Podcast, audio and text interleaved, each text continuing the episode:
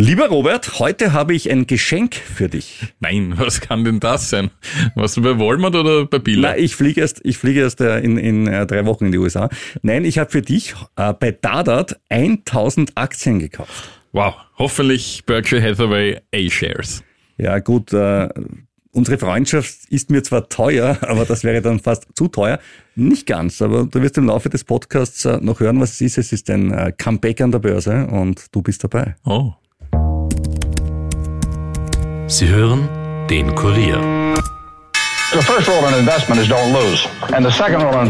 Forget the first rule. Ziemlich gut veranlagt. Der Finanzpodcast von Kurier und Krone Hit. Liebe Anlegerin, lieber Anleger, herzlich willkommen zu Ziemlich gut veranlagt, dem Wirtschaftspodcast aus Österreich. Mit mir im Studio der Leiter der Kurier Wirtschaftsredaktion, Robert Kliedorfer. Hallo Robert. Hallo lieber Rüdiger. Und zuerst mein Glückwunsch an dich. Ich habe ja noch immer mein, ich bin freundlich zum Robert-Monat. Ja. Oh, Das ist im Oktober jetzt ja, gestartet. herrlich, Ja. hat gerade erst begonnen. ja. Äh, Rivian ist um 11% gestiegen in den letzten Tagen. Ha, habe ich's, hab ich's nicht gesagt. Du bist zu früh ja, weg. Ja. ja, mag sein, aber du brauchst aber noch immer eine Steigerung von 500 Prozent, äh, damit du zu deinem Kaufkurs kommst. Also kannst doch ein bisschen aussitzen. Äh, Was haben wir heute alles? Wir haben den Start des Prozesses gegen Sam Bankman-Fried, kurz SBF genannt. Vor drei Jahren hatte er 26 Milliarden, jetzt steht er vor einer Gefängnisstrafe. Evergrande ist zurück an der Börse. Der chinesische Milliardenimmobilienkonzern feiert, ja, feiert ist vielleicht ein bisschen viel gesagt, aber hat zumindest sein Comeback. Wie lange und wie erfolgreich, das ist halt hier die Frage. Meta will gebührenpflichtig werden. Ich hatte ja den Teufel in der letzten Folge an die Wand gemalt, aber Meta will das anders angehen als Twitter, äh, nämlich nicht die Content Creator ausbeuten, sondern äh, die User, also die Leser. Wie sie das machen, kommen wir gleich dazu. Äh, die Inflationsrate in der Türkei schnellt wieder nach oben. Äh, auch hohe Zinsen helfen Erdogan nichts. Und äh, ich bin aus den Sparzinsen jetzt in einen ETF geflohen. Dazu ein bisschen was zu Tech-Stocks und natürlich auch unser Elon Musk Weekly. Da gibt's unter anderem gesunkene Auslieferungszahlen von Tesla zu vermelden. Robert, was hast du mitgebracht? Ich habe Neuigkeiten zu Mr. Benko, McDonalds, Birkenstock, Louis Vuitton, AMS Osram und ein bisschen was zur Inflation. Das darf einfach nicht fehlen. Und Ölpreis Euro. Robert und Inflation, eine ewige Ich hoffe, vielleicht nächstes Jahr können wir das ein bisschen runterfahren, das Thema. Ja, und auch die Inflation vielleicht auch, ja. Äh, beginnen wir aber mit dem vielleicht größten Wirtschaftsprozess des Jahres. Beginnen wir beim Verfahren gegen Sam Bankman-Fried, kurz SBF. Einst hatte er Milliarden, jetzt hat er immerhin was Gescheites zum Anziehen. Äh, der Richter hat ihm im Verfahren zugestanden, passend angezogen zu erscheinen. Drei Anzüge, vier Hemden, drei Krawatten, ein Gürtel, vier Paar Socken, zwei Paar Schuhe und, und jetzt kommt's, angemessene Unterwäsche. Die werden wir eh nicht zu Gesicht bekommen. Hoffe ich, ja. Ich weiß nicht, was sich der Richter im Verfahren erwartet, aber es steht angemessene Unterwäsche. Darf er ihm haben, hat der Richter Louis Kaplan am New Yorker Distriktgericht äh, festgelegt. Der ist übrigens äh, ein, ein richtig alter Haudegen, äh, dieser Richter, äh, über 70 und hat schon Mafia-Prozesse gemacht Okay. und viele andere Sachen. Und das ist wirklich so ein, ein, ein Prozess wie in einem John Grisham-Film. Ah, Du kennst das ja, wenn die Geschworenen ausgewählt werden, ich kann den rausnocken, ich kann den Ja, ja, rausnocken, ja. da sind noch fünf auf der Liste, ja. Also jeder, der, der schon mal die Jury gesehen hat oder so, der würde sich da sehr wohlfühlen. Äh, jetzt ging es nämlich gerade gestern um die Geschworenen, äh, die aus, ausgewählt wurden. Und ein Geschworener wurde abgelehnt, äh, weil er nämlich selber mit Kryptos und sein Bruder auch Geld verloren hat. Und dann hat er gesagt, na, ja, das, nein, das, geht, wirklich nicht. Ja. Worum geht's in dem Verfahren eigentlich? Äh, Der gute SBF soll als Chef der Kryptobörse FTX Milliarden an Dollars abgezweigt haben und es drohen ihm bis zu 115 Jahre Gefängnis. Wenn man es ausrechnet, dann wäre er 146 Jahre alt, wenn er rauskommt.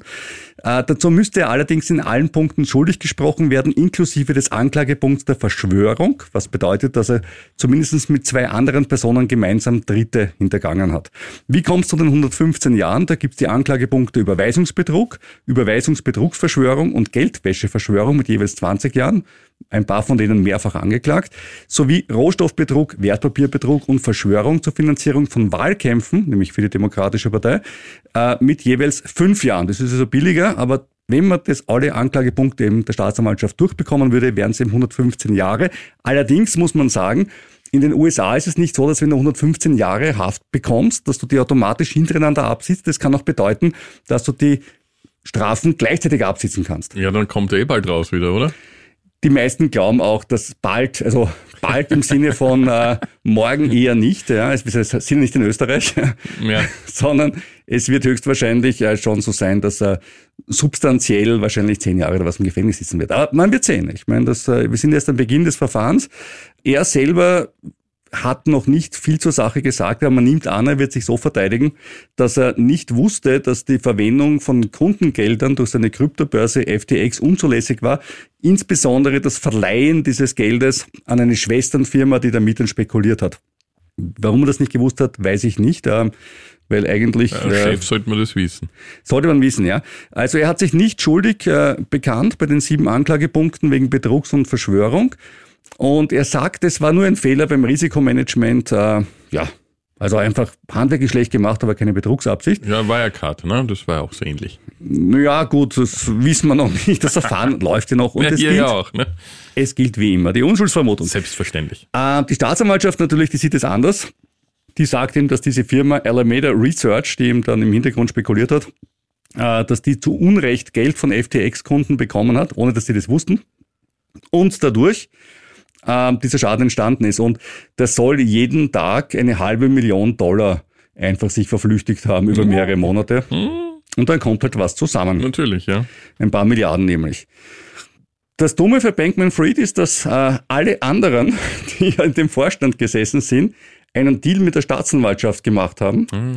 Nur, nur ihn haben sie nicht gefragt. Ja, das ist blöd, ja. Das ist blöd. Und jetzt sagt er natürlich, dass die anderen ihn fälschlich anschwärzen, in der Hoffnung, eine mildere Strafe zu erhalten. Auch das kennen wir aus dem Wirecard-Prozess. Ne? Also ja die, die gleiche Argumentation, wie man sie ja von Braun immer wieder mal gehört hat.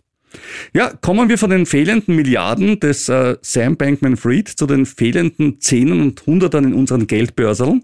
Kommen wir zu Roberts Leib- und Magenthema. Kommen wir zur Inflation. Und ich muss wieder mal sagen, Robert, du hast recht gehabt. Jetzt wird mir langsam unheimlich, lieber Rüdiger, weil deine lobenden Worte häufen sich. Ja, ja. Ähm, ich ich glaube, du willst eine Clever-Pizza irgendwann von mir spendiert bekommen. Du, wenn ich so Lob. nett bin, sogar die Pizza Salami und nicht die Margarita, ja?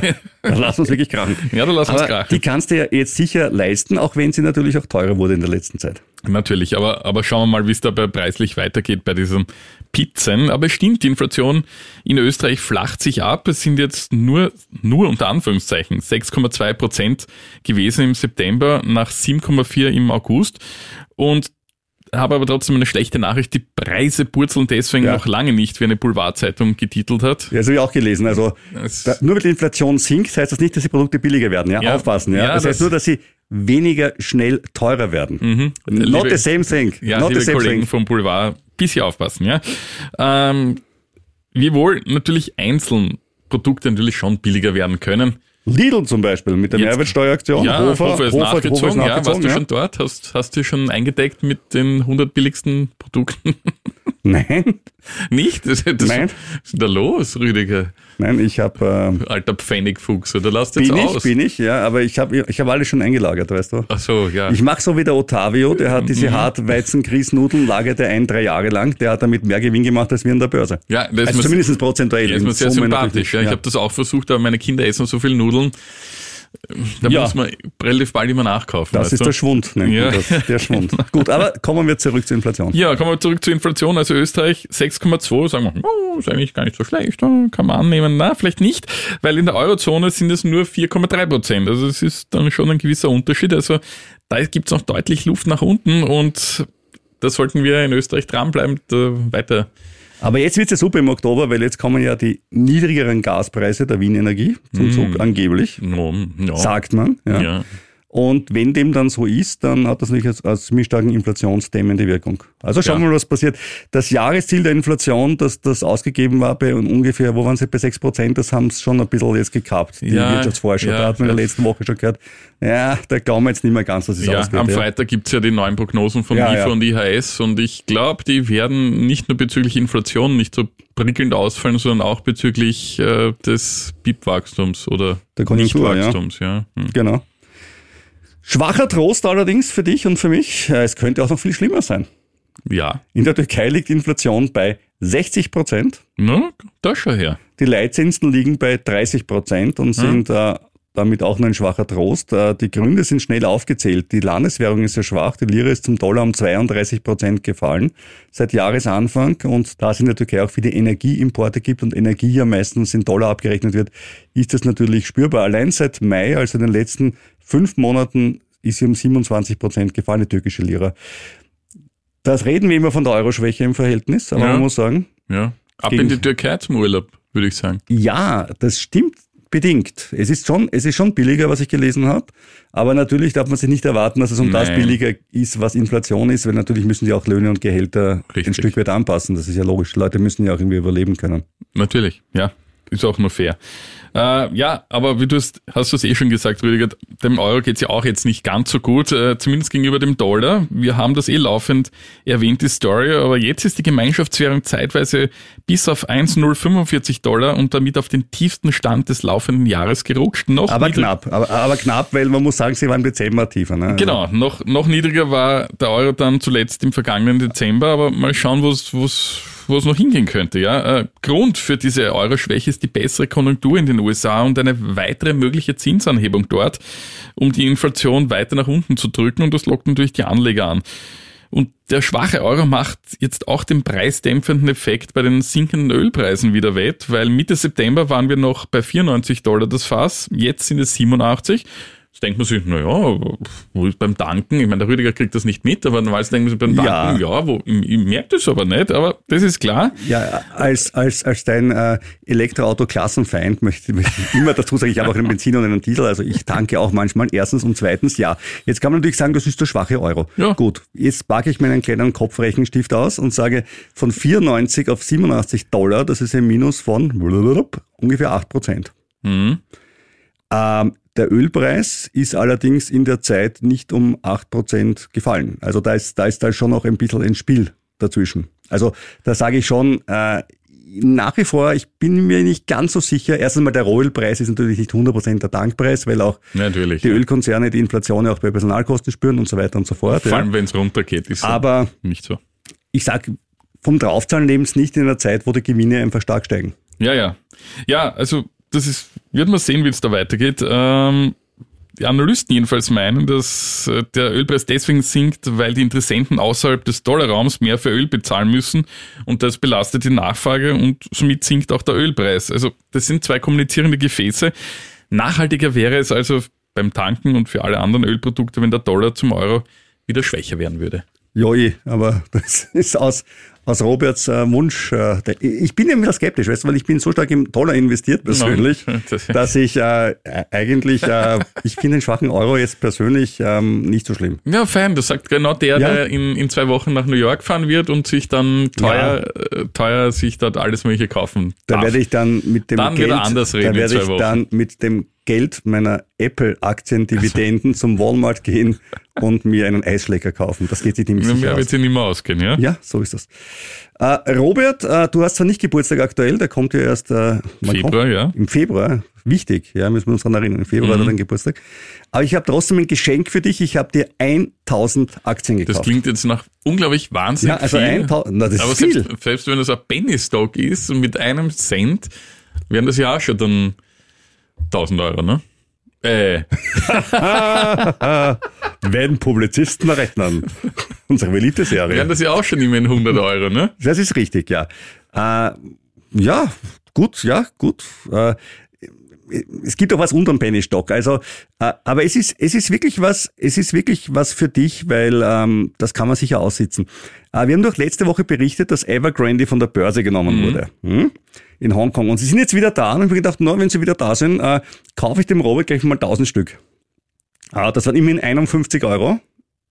Ah, das war nicht einmal ein Cent. Na, die waren, die waren 0,0051, also ein halbes Cent in etwa, genau, deswegen sind es dann ein bisschen über 50 Euro.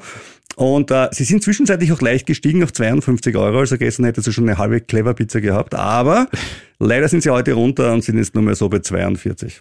Oh, ja, das Aber- einer Fehlinvestition. Das würde ich so nicht sagen. Ich, ich habe mir gedacht, wenn es jemanden gibt, der sagt, ich kann auch Evergrande aussitzen, dann ist es Robert Gledorfer, deswegen bist du der richtige Mann für diese Aktie. Ich kann alles aussitzen, ja. Ja, siehst du. Und da kannst du es mal echt beweisen. Vor allem, wenn es das du gekauft hast. Ja, so bin ich.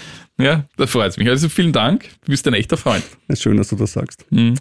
Äh, an den grundsätzlichen Problemen von Evergrande hat sich allerdings nichts verändert durch meinen Einstieg äh, in Roberts Namen.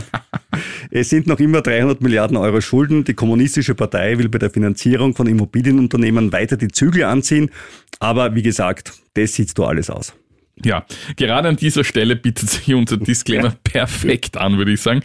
Die Erwähnung von Wertpapieren und gerade das geschenkt bekommen stellt keine Kaufempfehlung dar. Informiere dich bitte immer umfassend, bevor du dein sauverdientes oder geschickt spekuliertes Geld investierst.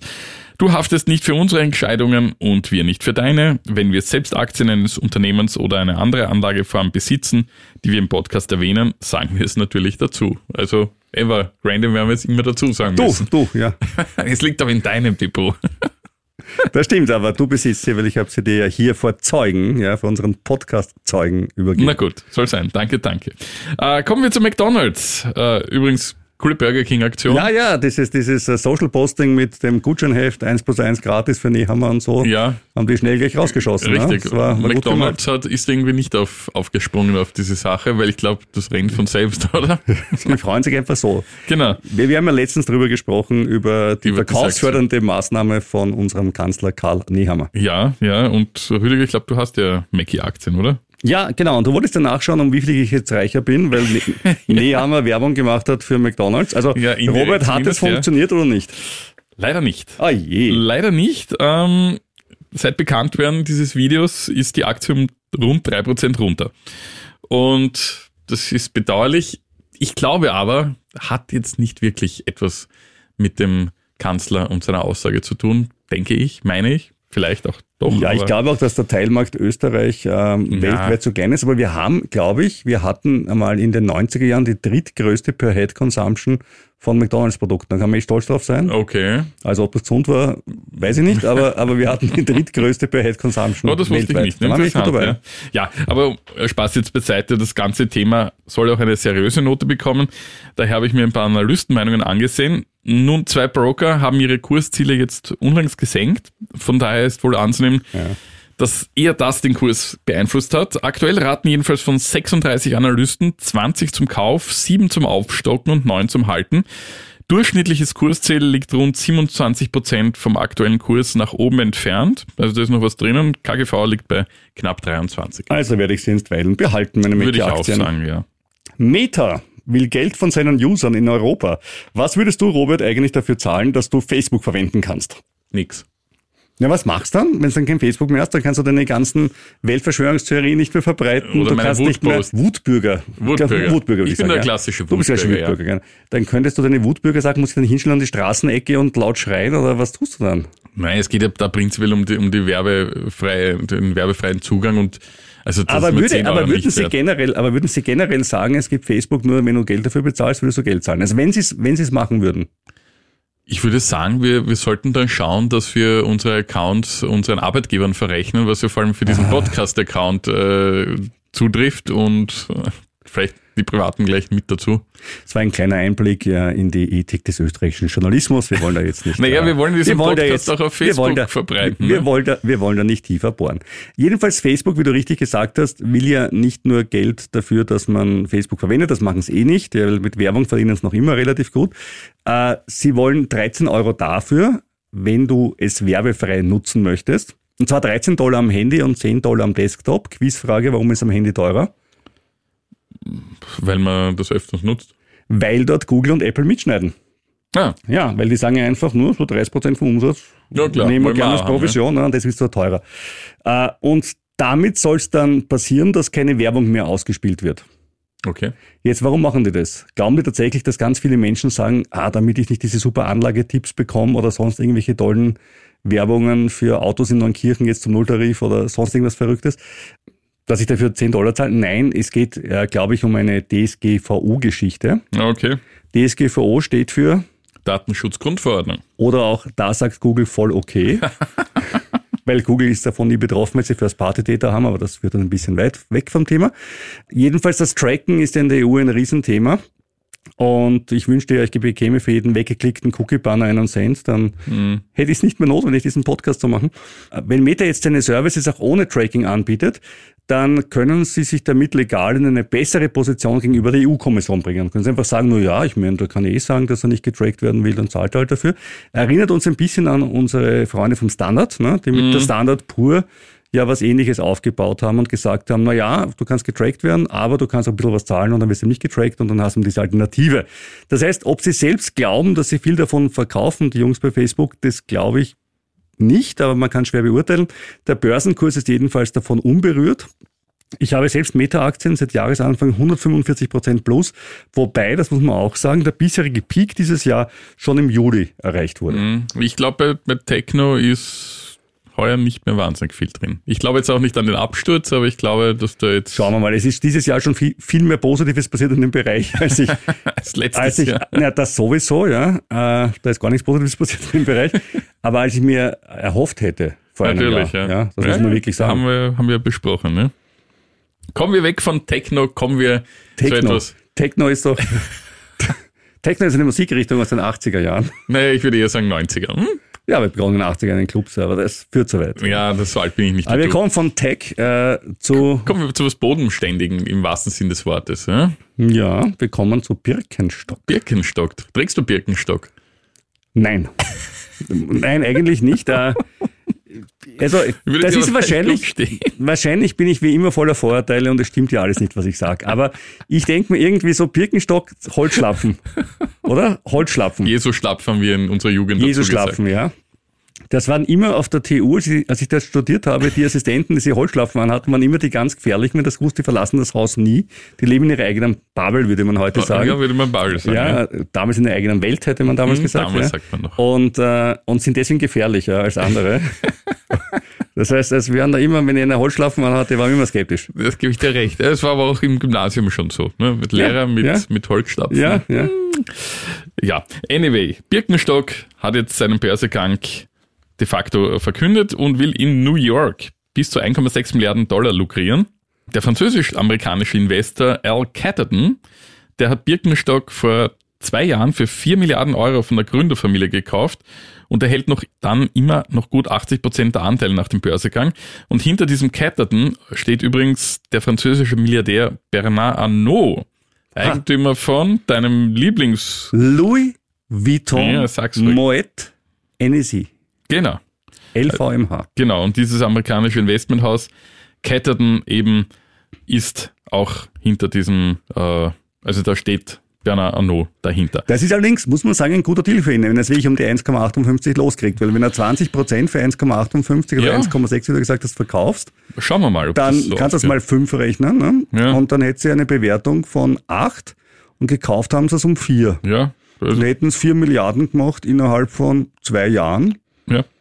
Ja, schauen wir, ob es Nicht aufgeht, so übel. sagen. Ja. Nicht so übel. Birkenstock jedenfalls will mit den Einnahmen äh, einen Teil seiner Schulden zurückzahlen und was vor allem jetzt, ich habe den Film nicht gesehen, das war für mich ein bisschen überraschend. Ja. Birkenstock ist vor allem in den USA gerade sehr Mode, nicht zuletzt durch den Kinofilm Barbie.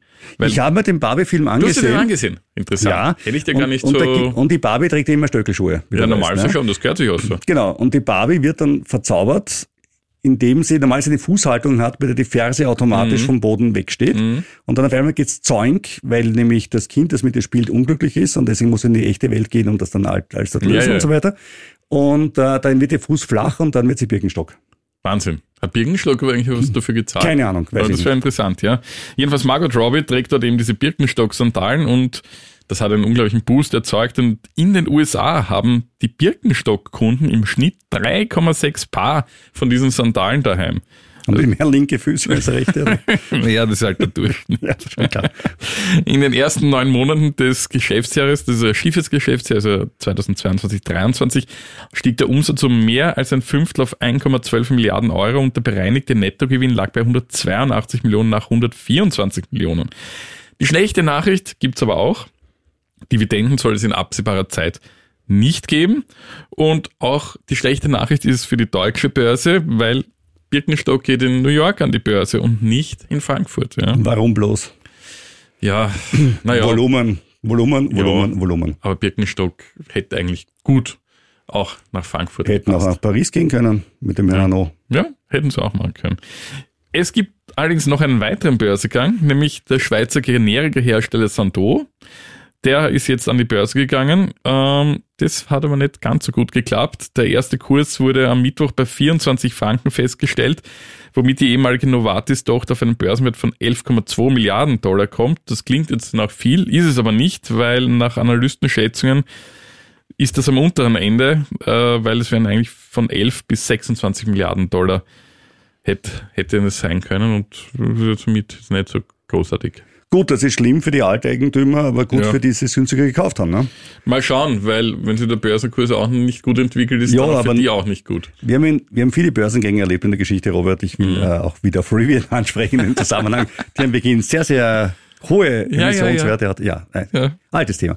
Kommen wir doch zu was Bodenständigen, kommen wir zu den Zinsen und zwar in dem Fall äh, zu meinen eigenen. Ich Mhm. habe es getan, Robert. Ich habe mein Sparguthaben bei der ersten runtergefahren Okay. Und habe aber nicht diese Sparwoche in Italien gemacht, weil das war mir echt zu Ja, kompliziert. Muss ich sagen, das mit ja. Briefe schreiben ist, ist, ist nicht mein Ding. Ja. Und habe mein Geld in einen ETF geschaufelt. Mhm. Und zwar genau genommen den X-Trackers Overnight Rate Swap. Und das ist eben genau der, der die Leitzinsen der EZB darstellt. Äh, mit einem, mit Kosten von 0,1 Prozent. Hat natürlich nicht die Sicherheit eines Sparbuchs, das ist mir schon klar. Aber aktuell etwas über 4 Prozent sind für eine vorhersehbare Anlage momentan ja auch nicht so schlecht. Und wir hatten das Thema ja eben diskutiert und ich habe da lange hin und her überlegt und am Schluss habe ich mir gedacht, okay, machst einfach das und habe mir halt dort mein Geld jetzt geparkt. Aber du hättest ja auch bei einer österreichischen Bank dir, 4% Zinsen holen können. ja, Ja, wenn ich nämlich gleichzeitig einen Fonds abschließe Ja. mit einem Ausgabezuschlag von ebenfalls 4% ähm, in der gleichen Höhe. Und dann habe ich den Rechenstift wieder angesetzt und habe mir gedacht, Moment, das sind ja gar nicht 4%, wenn ich so rechne. Das stimmt doch gar nicht so. ja, Ja, aber so ist halt mit der Werbung, ne? so ist mit der Werbung. Ja, kommen wir zu einem alten Freund aus Österreich, Rene Benko. Ja, Ja, der hat nämlich auch einen Online-Sportartikelhändler namens Signa Sports United. haben wir hier damals den Börsengang verkündet. ja, im Podcast. da war ja. einer unserer ersten Pod Ja, Podcast-Folgen, ja. Ja, Und war erfolgreich, oder? Weil Na. alles, was wir im Podcast erwähnen, geht ja nach oben und wird zu Gold. Oder war der klassische ziemlich gut veranlagt Fluch auch bei diesem Titel? ich glaube ja. Vielleicht sollten wir künftig wir irgendwelche Titel oder ihr da draußen Vielleicht Titel so- kaufen, die wir auf keinen Fall hier erwähnen. Oder wir verlegen uns auf Schutzgelderpressung. Auch eine Möglichkeit. Ja, jedenfalls Benko muss sich, oder besser gesagt, nicht nur er, sondern auch das Unternehmen, der Signa Sports United, muss sich gesund schrumpfen und wird deswegen nach nur zwei Jahren wieder von der New Yorker Börse verschwinden. Und äh, der Schrumpfkurs führt auch zu einer Schließung unrentabler Tochterfirmen, weil die sind alle in der Verlustzone. Und Benko hat ja Signa Sports 2021, ich könnte euch vielleicht noch erinnern, da Ja. haben wir damals das erste Mal dieses Wort SPAC, in, den, in den Mund genommen. Also das ist diese Firmenhülle, die es eigentlich nur gibt, damit ein anderer sich reinsetzen kann und damit einen relativ einfachen Genau. Börsegang haben Hat der kann. Donald Trump bei Truth Social ja dann auch so gemacht. Ja, und für alle, die vielleicht nach unserem Podcast damals sich gedacht haben, hey, Benko, Sports, das klingt doch beides super und sich diese Aktie gekauft haben, war halt leider nicht so. Der Kurs ist seit damals um 98 Prozent runter. Ist jetzt nur noch ein Penny Stock mit rund 15 Cent die Aktie. Damit aber noch ein Vielfaches höher als die von Robert gehaltenen Evergrande-Aktien. Gut, äh, kommen wir kurz zu Tech-Aktien von meiner Seite. Was habe ich gemacht letzte Woche? Ich habe MongoDB zugekauft. Das hatten wir eh auch letzte Woche besprochen im Podcast. Äh, beim Blick in mein Portfolio ist mir was auf, aufgefallen, nämlich meine LVMH-Aktien sind wieder runter. Ich war ja schon in einem Bereich, wo ich eine gesamte super Louis Vuitton-Tasche im Gewinn war. Also habe ich so wirklich ordentlichen Gewinn.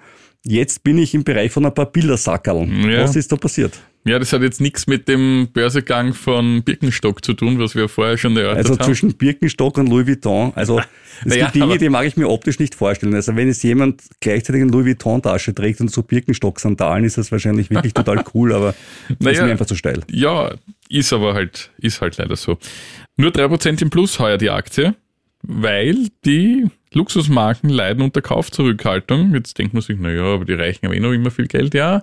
Aber es geht nicht um die obersten Reichen, es geht nicht um die obersten Reichen, sondern es geht halt auch um die Mittelschicht, die sich dann jetzt... Die Reiche, genau, die Mittelschicht, die sich eine Louis Vuitton-Tasche kauft. Naja, so hier... Wir müssen einfach, na, wir müssen in diesem Land die Mittelschicht einfach fördern, damit die Louis Vuitton-Taschen auch wieder besser also verkauft macht das nicht lächerlich, weil es gibt durchaus Leute, die zu einem bestimmten Anlass wie Goldene Hochzeit oder Ja, gut, aber das äh, macht runden meistens. Geburtstag. Goldene Hochzeiten haben die meisten Menschen wirklich nur einmal im Leben, weil es geht sich sonst wirklich schwer aus, altersmäßig.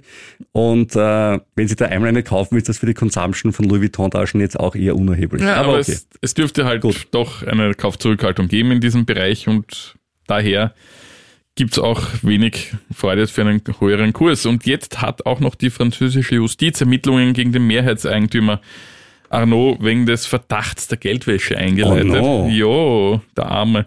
Die Vorwürfe beziehen sich nämlich auf den Kauf und Verkauf von Luxusimmobilien in dem Nobel-Ski-Weltcup-Ort Courchevel in Frankreich. Und ein Anwalt des Militärs hat den Verdacht der französischen Behörden in Bezug auf Geldwäsche als absurd zurückgewiesen.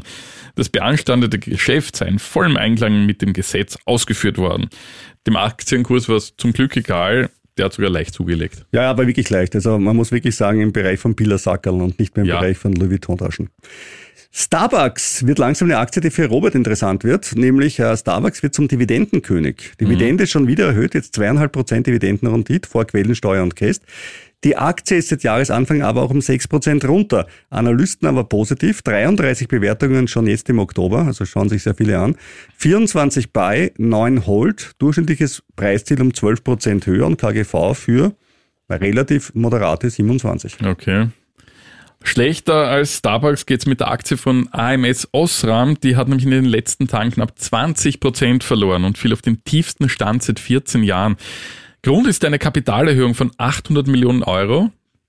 Genau, muss immer sagen, bei der Kap- Kapitalerhöhung, das klingt ja immer so nett, ne? Ja. Da haben sie vielleicht mehr Kapital, aber meistens macht man das eben deswegen, weil man einfach dringend Kohle, Kohle braucht. Ja, und in diesem Umfang wurde die Kapitalerhöhung auch nicht erwartet und sie ist Teil eines 2,25 Milliarden Euro schweren Finanzierungspakets, weil der Grazer Chip- und Sensorkonzern hochverschuldet ist. Und mit dem Paket reagiert jetzt der Konzern darauf, da es bei AMS Osram im übernächsten Jahr Anleihen mit mehr als 2 Milliarden Euro fällig werden.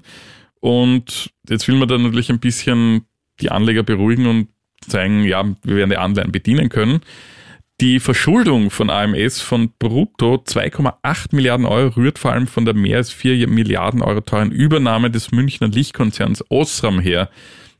Die haben sich da ein bisschen offenbar übernommen Aber damals. damals wurde es wirklich so gefeiert quasi. Es So wurde- super österreichischer Konzern, kauft die gute alte Osram, wie cool. Also es war, ich kann Ich mich weiß, erinnern, ja. das wurde extrem positiv dargestellt. Aber ja, man Also- freut sich natürlich, wenn, Ja. wenn man so einen Deal Ja, macht aus heimischer Sicht, aber äh, ja. Dazwischen war halt auch noch Corona und viele andere Sachen. Ja. Da muss man auch fair Ja. sein.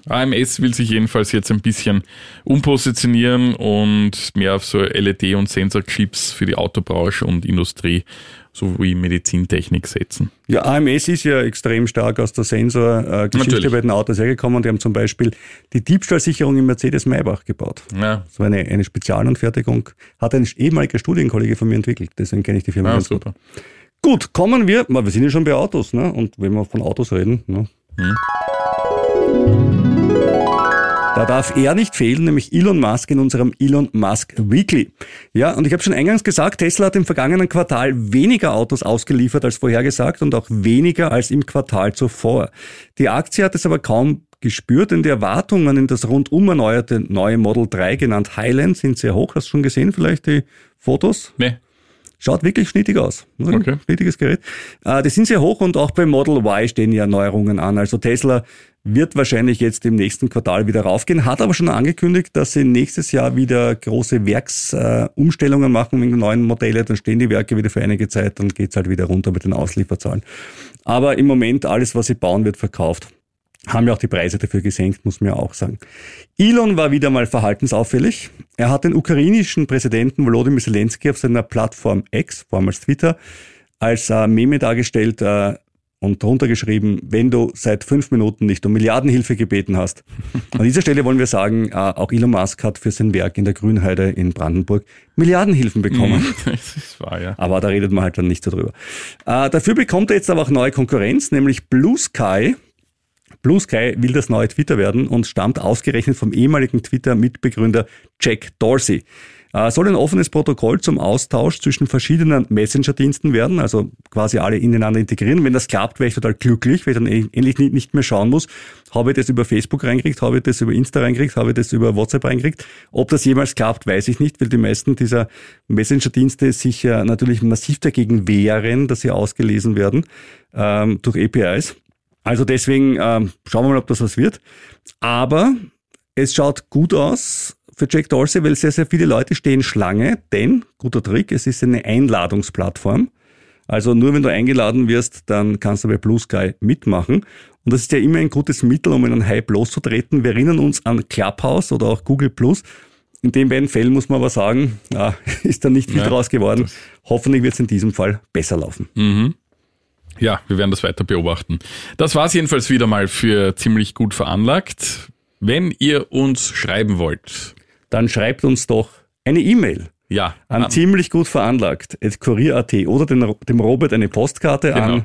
An den Leopold-Unger-Platz 1. In A1190 Wien zu Handen Robert Kledorfer.